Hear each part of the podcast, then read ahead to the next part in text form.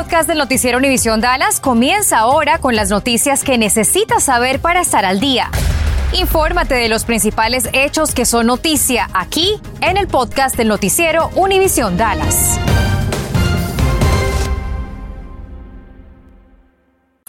Fuertes vientos incomodan a miles de personas en el Metroplex provocando daños en la ciudad de Plano. Un aro de baloncesto cayó encima de un auto estacionado.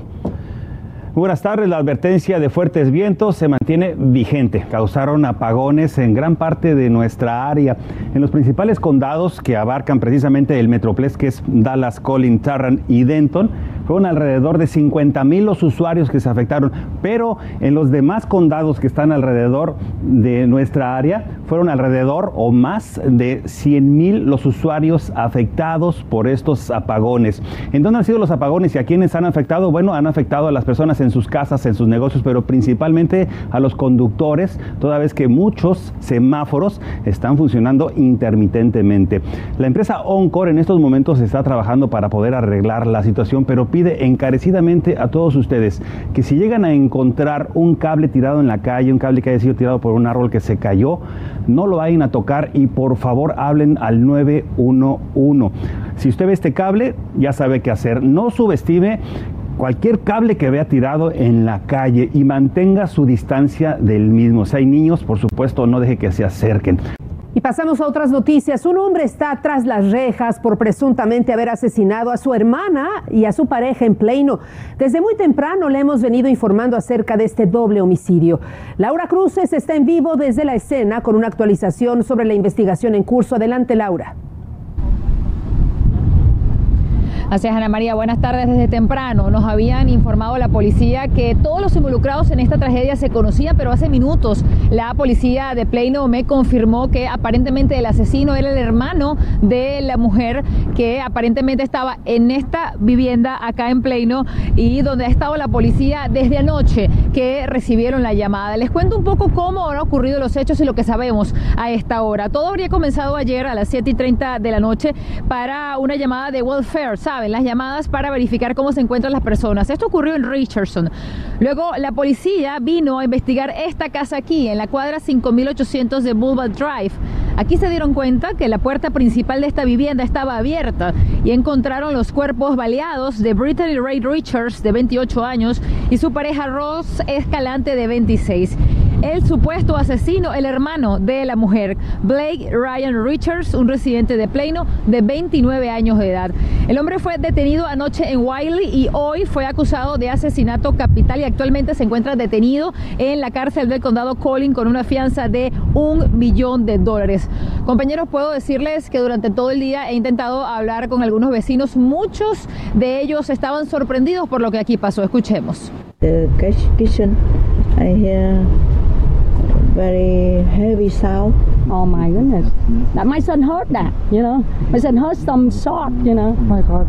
I don't know.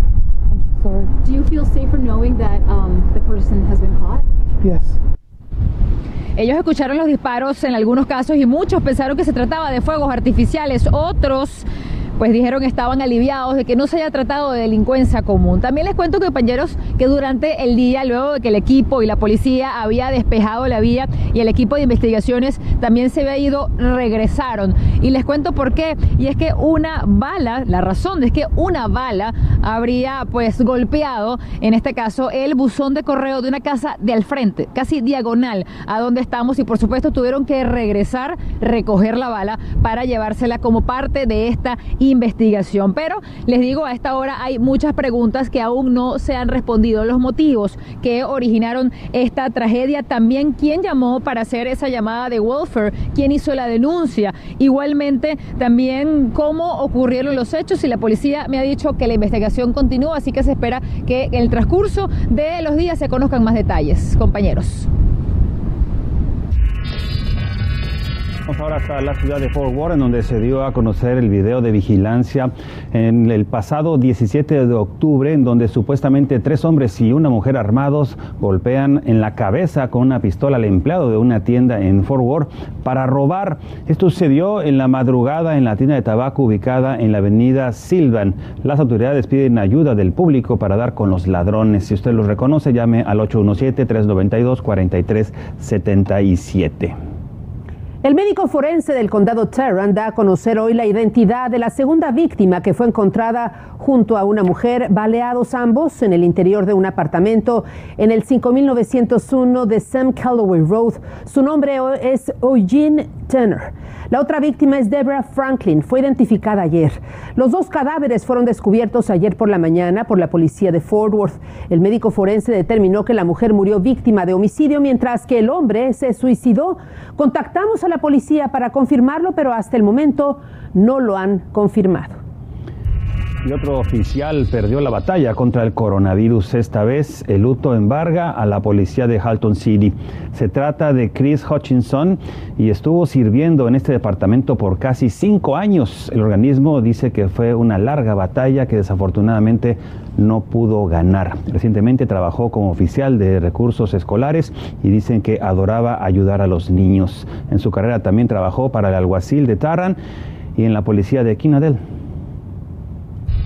Do smart. Try to incorporate a mask into your costume. And very important, parents, uh, take hand sanitizer. Ante la aproximación de la noche de brujas o Halloween, es importante tomar medidas de prevención para mitigar la propagación del coronavirus, sobre todo entre los más pequeños que aún no están vacunados contra el COVID-19. El juez Clay Jenkins del condado Dallas también indicó que deberían tratar de incorporar el cubrebocas en el disfraz. Recalcó acerca de la importancia de llevar consigo desinfectante de manos y de utilizarlo frecuentemente. Además, recomendó que los niños se laven las manos regresen a casa antes de empezar a comerse los caramelos. El juez Clay Jenkins también indicó que se deben de evitar los grupos cuando los niños pidan dulces y también las fiestas en donde hay grandes congregaciones de personas. Continuamos con el podcast del noticiero Univisión Dallas. El Departamento de Salud del Condado Dallas continúa ofreciendo vacunas contra el coronavirus en el campus Eastfield en Mesquite de 9 de la mañana a las 6 de la tarde y también los que acudan recibirán una tarjeta de regalo prepagada. La policía de Dallas busca a un hombre quien esta madrugada disparó a una persona fuera de un negocio y huyó.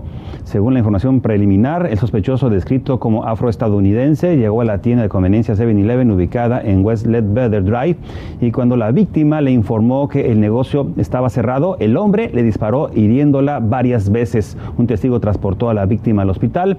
Estamos a la espera de nueva información para conocer cuál es el estado de salud y si hay más informes del sospechoso. Bastaron menos de tres minutos para que unos sujetos robaran una camioneta de un estacionamiento en Dallas. En nuestra aplicación Univisión de FW le compartimos los consejos de las autoridades para evitar que esto le suceda a usted. Y el Halloween está a la vuelta de la esquina. Son muchos los niños que están ávidos para salir a las calles a pedir dulces. Roberto Ruiz nos tiene preparados algunos consejos para evitar incidentes. Se aproxima una de las noches más esperadas por las familias, especialmente por los pequeños del hogar. Más chiquita de 11 años y ella tiene su disfraz, está entusiasmada por la fecha de Halloween de que van a pedir los dulces. Laura me cuenta que son varias las precauciones que toma para que esta celebración sea segura. De chiquita siempre los he acostumbrado a que vayan de la mano junto con nosotros y que no se acerquen a las casas solos especialmente si las luces están apagadas, tampoco los dejamos que se acerquen. De acuerdo con las autoridades, la supervisión de un adulto es clave para la seguridad de un menor, además de permanecer en áreas iluminadas. El cruzar una calle también podría representar un gran peligro durante esta fecha, en donde usualmente se registran accidentes peatonales involucrando un vehículo. Algunas de las recomendaciones para prevenir una lesión son, primero, cruzar en las esquinas, en donde se encuentren los cruces peatonales siempre respetando las señales de tránsito para peatones. Es importante cargar su teléfono en caso de una emergencia, pero al momento de caminar guarde su celular, mantenga su cabeza recta con la mirada hacia el frente. no asumir que tiene derecho a la vía, aún tiene que hacer contacto visual con los conductores antes de cruzar enfrente de ellos.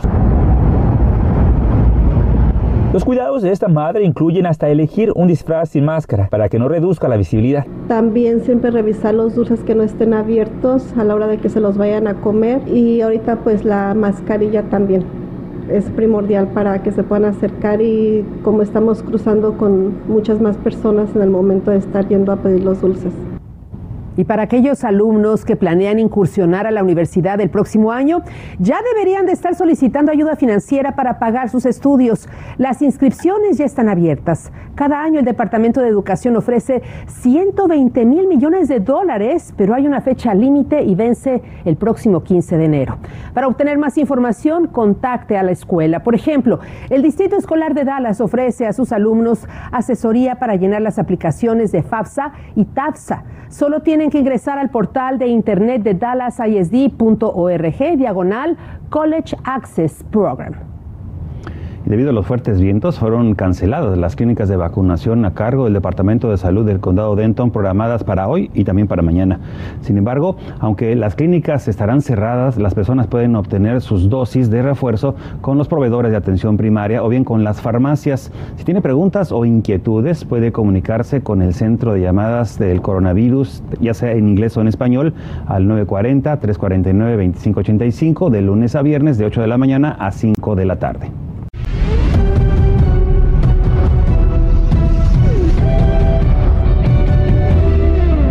Buenas tardes. Dak Prescott va en buen camino tras sufrir una lesión en la pantorrilla derecha. Sin embargo, si esperan verlo jugar este domingo, pues habrá que esperar hasta el fin de semana para saberlo. Prescott dijo que la decisión de jugar no está en sus manos, sino en la de sus entrenadores, pero que está haciendo todo lo posible para estar disponible. A Prescott se lo vio corriendo e incluso lanzando algunos pases. Los Cowboys, que han ganado sus últimos cinco partidos en fila, estarán visitando el domingo a los vikingos de Minnesota. Los Dallas Mavericks apenas llevan tres partidos diputados y ya el unicornio Christoph Porzingis se encuentra lesionado y no estará esta noche para el duelo ante los San Antonio Spurs. El letón tiene molestias en la parte baja de la espalda, de manera que decidieron darle descanso. Porzingis solo disputó 20 minutos en la victoria de los Mavs el martes por la noche ante los Rockets, encestando solo dos de sus 10 tiros. Los Mavs buscarán sumar su tercera victoria al hilo. La acción en el American Airlines Center arranca a las 7 y 30 de la noche. Y el FC Dallas volvió a caer anoche, esta vez ante Real Salt Lake, y ya son 10 partidos sin conocer la victoria. Los pupilos de Marco Ferruzzi se fueron arriba con un tanto de Matt Hedges, pero en la segunda parte, Damir Kledak y Albert Rusnak harían los tantos de la visita. Los toros que ya se encuentran sin posibilidades de entrar a los playoffs tendrán su último partido en casa de la temporada este sábado recibiendo al Austin FC. La comunidad hispana del Metroplex tendrá la oportunidad de conmemorar el tradicional Día de los Muertos el próximo sábado 30 de octubre en el Jardín Botánico de Fort Worth. El desfile iniciará a las 10 de la mañana. Habrá ofrendas, múltiples actividades, música de mariachi en vivo y comida típica de temporada. Los niños pueden ir disfrazados. Les recordamos que estarán cobrando la entrada. Qué bueno que puedan mantener ese tipo de tradiciones muy de nuestros países, ¿no? Así, muy no, arraigada. Y no solamente el Halloween, porque el Halloween es muy de aquí, pero esas otras son de nuestros países, de México principalmente, ¿no? Yo ya coloqué mi altar. Así debe de ser, ya por lo suyo. Nos vamos, gracias por su atención. Gracias por escuchar el podcast del noticiero Univisión Dallas. Puedes descubrir otros podcasts de Univisión en la aplicación de Euforia o en univision.com diagonal podcasts.